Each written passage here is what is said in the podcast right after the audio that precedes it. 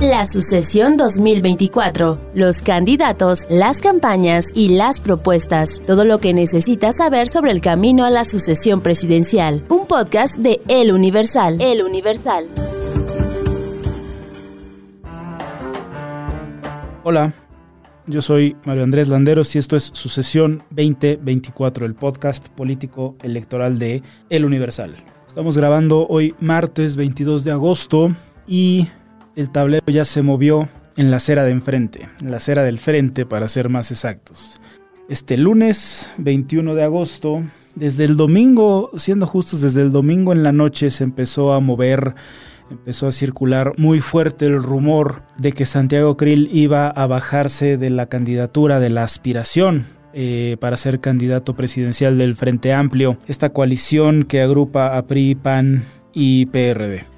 El lunes el Universal publica eh, en su columna bajo reserva eh, sobre estos rumores, sobre estas versiones. Hacia el mediodía, más bien muy por la mañana, Ciro Gómez Leiva en su programa de Grupo Fórmula habla también de que según fuentes, Krill estaría renunciando, no nada más ellos, sino dando su apoyo, transfiriendo sus, eh, sus votos, sus potenciales votos a Xochitl Galvez. Y hacia el mediodía, el Universal publica un bajo reserva express estamos haciendo o reconstruyendo este lunes que fue muy muy interesante con una especie de pacto, una suerte de pacto que habían tenido Xochitl Galvez y Santiago Krill. Quien esté arriba de las encuestas se queda como candidato, como aspirante del PAN, el otro declina en su favor. Hay que recordar, hay que ponerle un pin a este pacto porque luego vamos a regresar a él. Hacia la tarde, en la redacción del Universal tenemos la información muy sólida, muy fuerte,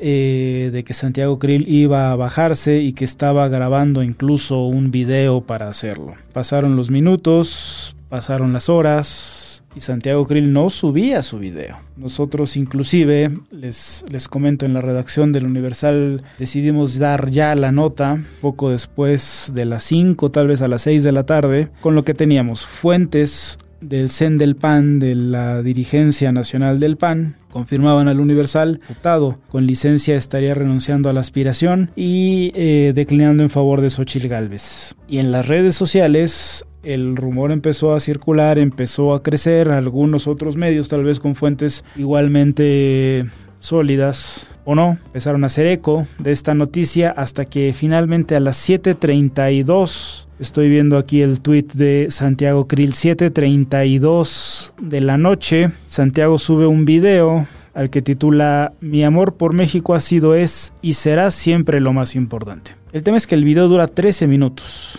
Y esto en comunicación política y para ser más rápidos en cuanto a tiempos de periodismo es muchísimo. Ya se esperaba una versión similar, era relevante, era necesario que Santiago grabara un video pero se avienta 13 minutos. Y la verdad es que son 13 minutos, no voy a decir de paja, no voy a decir que vacíos, dice cosas muy interesantes, pero por fortuna al principio queda la declaración, que es la que finalmente confirma y pone cierre al día, eh, al lunes al menos, y es textualmente, doy mi total apoyo a Xochitl Galvez. Después cuenta un poco que dieron batallas juntos, que él es muy amigo de ella, al igual que de Beatriz Paredes, y eh, que decide, que reconoce que la mejor opción para el frente es Xochitl Gálvez.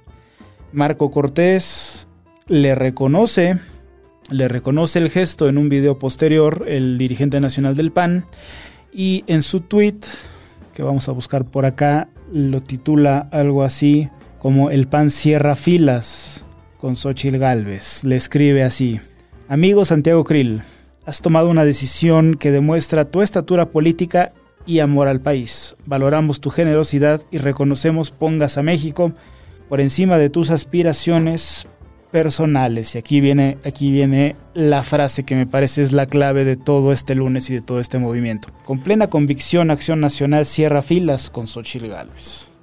Hay que recordar que Xochitl es vista como un outsider todavía, como una persona que no necesariamente ha crecido en la estructura de un partido político, aunque es plenamente identificada con el PAN, Ella no es militante del PAN, pero sigue moviéndose con esa etiqueta de outsider. En ciertas, en ciertas encuestas, en ciertos careos, Beatriz Paredes había estado creciendo y puntuando mucho, muy bien, tal vez más de lo esperado, frente a los candidatos, a los gallos, a los gallos del PAN, frente a Santiago y frente a Xochitl. Eh, por ahí ciertas columnas, ciertos eh, comentaristas políticos, ciertas conversaciones aquí también, hay que decirlo, dentro de la redacción del Universal, ubicaron, ubicaron a Beatriz Paredes como un, un fenómeno interesante, que si bien estaba o sigue estando apoyada o al menos cuenta con ciertas simpatías entre población afín a Morena, eh, de pronto parecía que el PRI podía creérsela, que el PRI de repente tenía en Beatriz Paredes a una mujer preparada, a una mujer capaz de debatir. Aquí hay que, hay que recordar que Beatriz fue una participante activa en los viejos años del Universal, cuando organizaba concursos de oratoria, concursos de la palabra hablada, y Beatriz es, es un hueso duro de roer a la hora de los debates. En uno de los foros anteriores lanzó una puya que algunos identificaron que era contra Xochitl, diciendo que quien, quien fuera el candidato del frente, el abanderado final del frente para enfrentarse a esa estructura, a esa maquinaria muy grande y ya aprobada de Morena, debía ser un candidato o candidata con las manos limpias, sin señales de corrupción. Y hubo quien lo asoció a las acusaciones que desde Palacio Nacional se han lanzado contra Xochitl Gálvez. El PRI se encontró, así como el PAN se encontró a Xochitl, el PRI se encontró con que Beatriz Paredes es y sigue siendo un perfil muy competitivo. El PRI se encontró con una oportunidad tal vez real, una oportunidad ahí latente de poder regresar al poder con Beatriz Paredes. Y la versión, en lo que se cuenta en pasillos, en, en comederos políticos, es que el PRI echó a andar la maquinaria. Empezó a, empezó a moverse, empezó a movilizarse, empezó a llevarle porras al foro, empezó a, a desempolvar también esa maquinaria que tiene y que funcionó prácticamente todo el siglo XX para apoyar a Beatriz Paredes. Santiago Krill de otro, del otro lado, Santiago Krill en la acera del frente tenía, porque es un hombre de partido, tenía todavía el apoyo del PAN, pero con esta declinación, ahí lo dice muy claramente el líder nacional de Acción Nacional, el PAN debe cerrar filas con Xochitl Gálvez. Xochitl de pronto parecía que ya se veía estando en la boleta electoral, tal vez disputándose la, disputando la candidatura presidencial a Claudia Sheinbaum, pero antes, antes hay un escollo importante, antes hay una aduana en Insurgentes Norte, en la sede del PRI, para derrotar a Beatriz Paredes. A eso responde la declinación y el movimiento que hace Santiago Krill. Ya es cosa de dos en el frente ya es cosa de dos. Ya es cosa de Beatriz Paredes con la estructura del PRI y Xochil Gálvez. Veremos qué tanto es verdad lo que dice Marco. Xochil Gálvez ya con esta estructura, con este movimiento de operadores políticos y arras de tierra de acción nacional que todavía tiene, vamos a ver de qué tamaño son frente a los del PRI, para apoyar a Xochil Gálvez. Beatriz y Xochil se van a ver cara a cara en unos minutos Recordemos que estamos grabando este podcast el martes 22 de agosto a las 6 de la tarde. A las 7 se van a ver, se van a enfrentar. Seguramente va a salir a relucir el tema de Santiago. ¿Qué tan agresivas van a ser entre ellas? No lo sabemos todavía. ¿Qué tanto contraste van a ser entre una y otra? Tampoco lo sabemos. Pero se van cerrando ya las posibilidades. Si bien en, el, en la acera de enfrente, Morena, en Morena Marcelo jura y perjura que según sus mediciones el tiro está entre él y Claudia. Dice, es Claudia o soy yo. Es lo que tenemos con ella o más de lo que tenemos conmigo. Esa es una frase de una frase de campaña prácticamente que está lanzando Marcelo Ebrard. En el frente ya son únicamente dos personas, ya son Beatriz y Xochil. Y eh, justamente en un podcast que hace Macario Schettino, colaborador del financiero, ex colaborador también del Universal, él mencionaba que hay diferencias grandes entre Xochitl y entre Beatriz.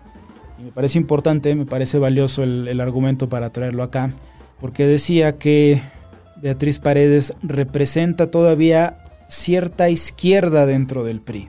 Hizo referencias en el foro anterior, en el foro de Monterrey moderado por Ezra Chabot y Valeria Moy, a regresar al campo, a reactivar al campo.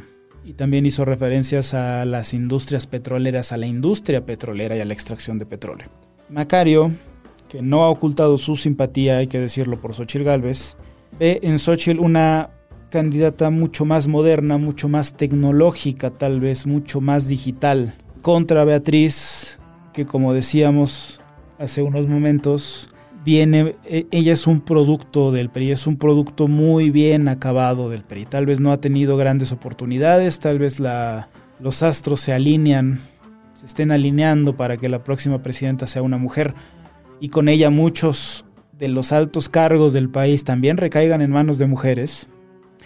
Pero Beatriz es un producto de ese PRI, no, no quiero decir viejo, pero de ese PRI institucional de antaño, eh, que hay que recordar que es de ahí de donde se desprende el PRD y es después del PRD de donde se desprende Morena. El PRI es un partido de izquierda, yo diría que no, pero en los hechos eh, participó en la, en la Internacional Socialista, todavía hacia los 50 60 tal vez abanderaba este discurso de revolución social, distribución de la riqueza, ha sido pragmático, pero Beatriz, Beatriz Paredes creo que está mucho más en un espectro ideológico mucho más cercana a Morena y a las ideas del presidente López Obrador que es Xochitl Gálvez.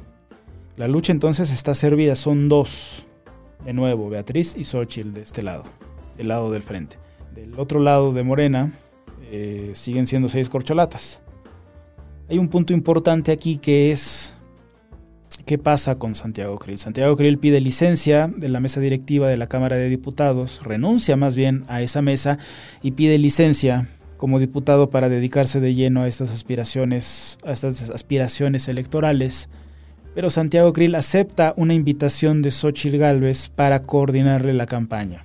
Hoy martes por la mañana Xochitl le manda decir en un video en Twitter, más bien sube ya un video a Twitter, pidiendo que Santiago le coordine la campaña y menciona el pacto, el pacto que habíamos mencionado minutos atrás lo trae ella a colación.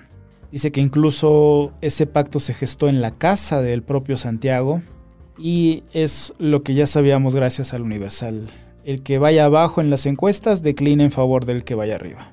Ella reconoce en Santiago a un hombre de palabra y lo invita, lo invita a coordinarle la campaña. Al invitarlo formalmente a su campaña, invita a la estructura o a buena parte de la estructura del PAN, aquel PAN que ganó las elecciones de 2000 con Fox y 2006 con Calderón, fortalecerla, a institucionalizarla tal vez, sin dejar que ella deje de ser outsider. Va a ser interesante Primero, este choque de trenes entre dos estructuras PAN-PRI, como una suerte de semifinal, y después la final propiamente contra las estructuras de Morena, contra Sheinbaum o contra Ebrard. Hay, hay también una versión, y esta ya es una opinión más personal, de que siendo mujer, sí o sí, la que va a terminar finalmente como abanderada del Frente Amplio, qué debe hacer Morena o qué va a hacer Morena, siendo que ya sabe que se va a enfrentar o a Beatriz o a Xochil Gálvez. Eh, hay, una, hay una corriente de comentarios, comentócratas que está opinando que, justo este movimiento de tableros acaba beneficiando incluso a Claudia Sheinbaum, quien también, hay que decirlo, no es que tenga ya la candidatura presidencial en la mano. Marcelo Ebrard ha sido muy vocal, Marcelo Ebrard ha sido muy activo, Marcelo Ebrard acusó de forma directa eh, acarreos y movimientos y recursos desde el gobierno federal, desde la Secretaría de Bienestar para apoyar a Claudia Sheinbaum. Fue eh, el viernes pasado al INE en un despliegue mediático a pagar una multa de 10 mil pesos esencialmente para decir no me voy de Morena, no voy a salir de Morena, voy a quedarme, voy a ganar por la buena la candidatura. Parece que la apuesta de Marcelo es no irse, no salirse, pero presionar no sé hasta dónde, no sé hasta cuándo, al partido por la vía legal incluso, para quedarse él con la candidatura. Sin embargo, cualquier estratega político podría pensar que ante una mujer, ya sea Beatriz o ya sea Xochitl, la respuesta del otro lado debería ser una mujer. Creo que la declinación de Santiago Krill fortalece a Xochitl Galvez, evidentemente, pone las cosas más interesantes en el frente y yo creo que también le pega, le resta simpatías a Marcelo Ebrard en su carrera por quedarse con la, con la candidatura presidencial de Morena. Eh, Morena, el 3 de septiembre, termina de levantar sus encuestas y el 6 de septiembre, miércoles 6 de septiembre, estará anunciando ya a su candidato o candidata presidencial. Es un eufemismo por ser estar muy adelantados a campañas y a precampañas, no les llaman precandidatos. El cargo es una cosa así, una cosa muy rara como de defensor de la cuarta transformación en los hechos es, es ya un candidato. El 3 de septiembre, por otro lado, domingo 3 de septiembre, el Frente realiza una votación en Internet eh, que, va que, va, que va a ser el 50% de la decisión, el otro 50% es una encuesta, y el resultado ese mismo día lo da eh, en la noche, el domingo 3 de septiembre. Entonces, tenemos solamente una semana más con precandidatos y la siguiente semana es tal vez la semana definitiva o la semana más importante que tenemos de forma electoral justo antes de la gran cita con las urnas en junio. Apúntelo. Domingo 3 de septiembre, por la noche, el Frente da a conocer a su candidata. Miércoles 6 de septiembre, Morena da a conocer a su candidato o candidata. Tenemos una semana más para revisar pendientes, para revisar flecos, para prepararnos rumbo a estos ejercicios, estas encuestas y estas consultas. Y la siguiente semana ya tendremos al menos candidata en el frente y al siguiente día ya candidata o candidato en Morena.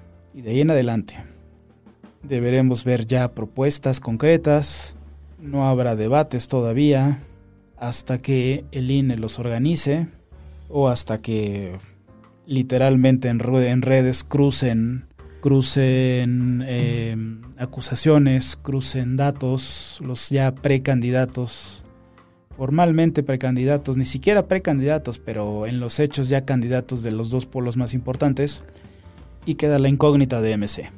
Marcelo lo ha dicho una y otra vez, no me voy a salir, no me voy a ir a MC, pero ahí queda todavía esa posibilidad.